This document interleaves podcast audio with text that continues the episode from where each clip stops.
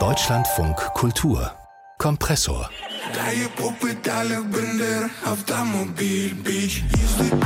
Kompressor-Podcast hier mit Ramona Westhof. Das ist aktuelle Musik aus der Ukraine. Der Titel heißt übersetzt sowas wie Die ukrainischen Streitkräfte werden helfen. Wir sehen da im Video Soldatinnen, Panzer und an einer Stelle auch Raketen, die im Takt mit jedem Beat abgefeuert werden. Das ist ein Song, der uns mein ukrainischer Kollege Denis Trubetskoy aus Kiew geschickt hat. Mit dem habe ich mich nämlich darüber unterhalten, welche Rolle eigentlich die Popkultur gerade im Krieg in der Ukraine spielt, wie sie das abbildet, wie sie auch vielleicht hilft, die Moral aufrechtzuerhalten, wie Menschen sich damit ablenken. Zuerst ging es um Memes.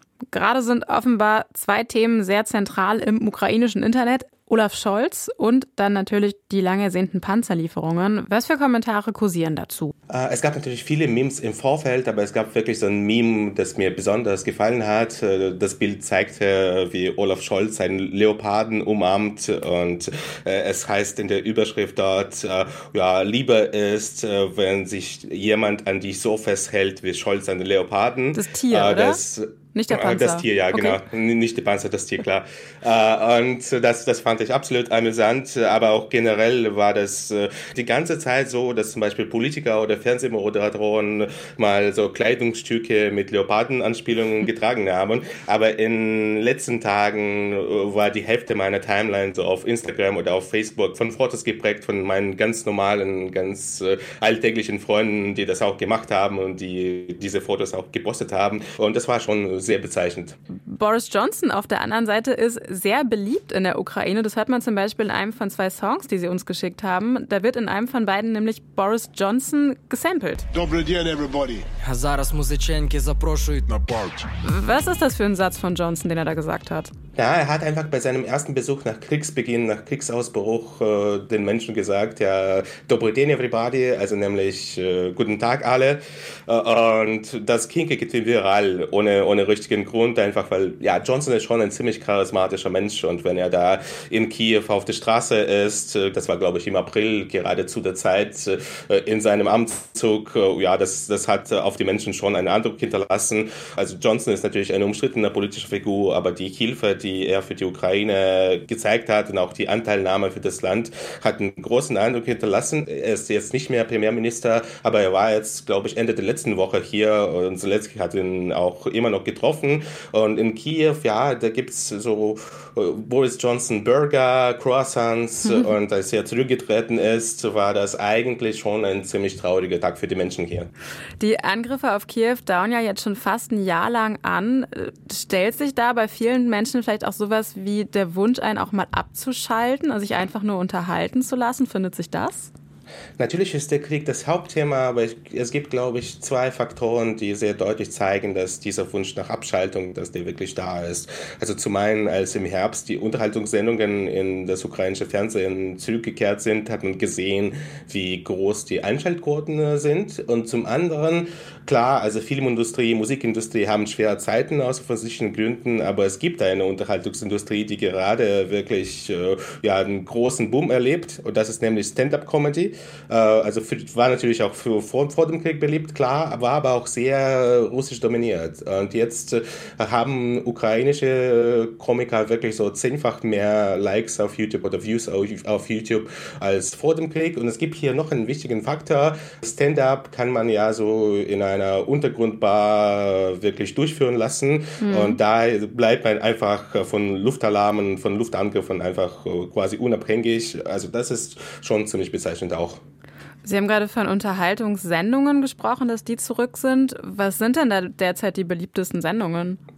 Äh, man muss hier, glaube ich, klar machen, dass es natürlich größtenteils um die Sendungen geht, beziehungsweise fast alles um die Sendungen geht, die noch vor dem 24. Februar des letzten Jahres gedreht worden sind und die dann nicht gezeigt wurden. Aber es geht eigentlich überwiegend um Formate, die man auch in Deutschland kennt. Also The Bachelor ist zum Beispiel sehr beliebt oder auch The Voice. Und es war Anfang des Jahres übrigens schon eine sehr interessante Sendung, weil also vieles wurde natürlich im Voraus gedreht bei The Voice, aber das Finale Finale ist ja live.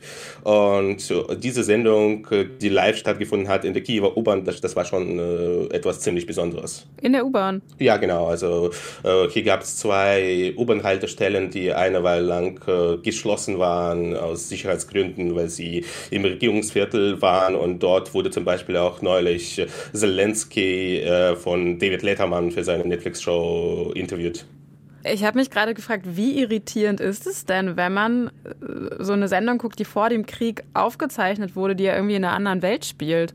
Äh, das ist schon irritierend irgendwie, aber die Menschen brauchen halt wirklich diese, diese Abschaltung. Man muss das auch sich so vorstellen, dass im ukrainischen Fernsehen äh, auf vielen Kanälen läuft das einheitliche Fernsehmarathon und das ist so NTV 24 Stunden lang, grob mhm. gesagt. Also mit Experten, mit Einschätzungen natürlich ziemlich patriotisch, weil es, ja, weil es ja Krieg ist, aber so sollte man sich das vorstellen. Und wenn dann plötzlich wieder Unterhaltungssendungen kommen, ja, ist halt für die Menschen, glaube ich, einfach eine willkommene Abschaltung. Aber dass das irritierend ist, das ist wirklich der Fall. Und man fragt sich natürlich auch als Mensch immer wieder, oh, ich schaue mir jetzt äh, am Abend eine Serie an oder ich äh, teile irgendwie meine Begeisterung für ein Musikalbum äh, irgendwie auf Instagram oder woanders äh, mit anderen.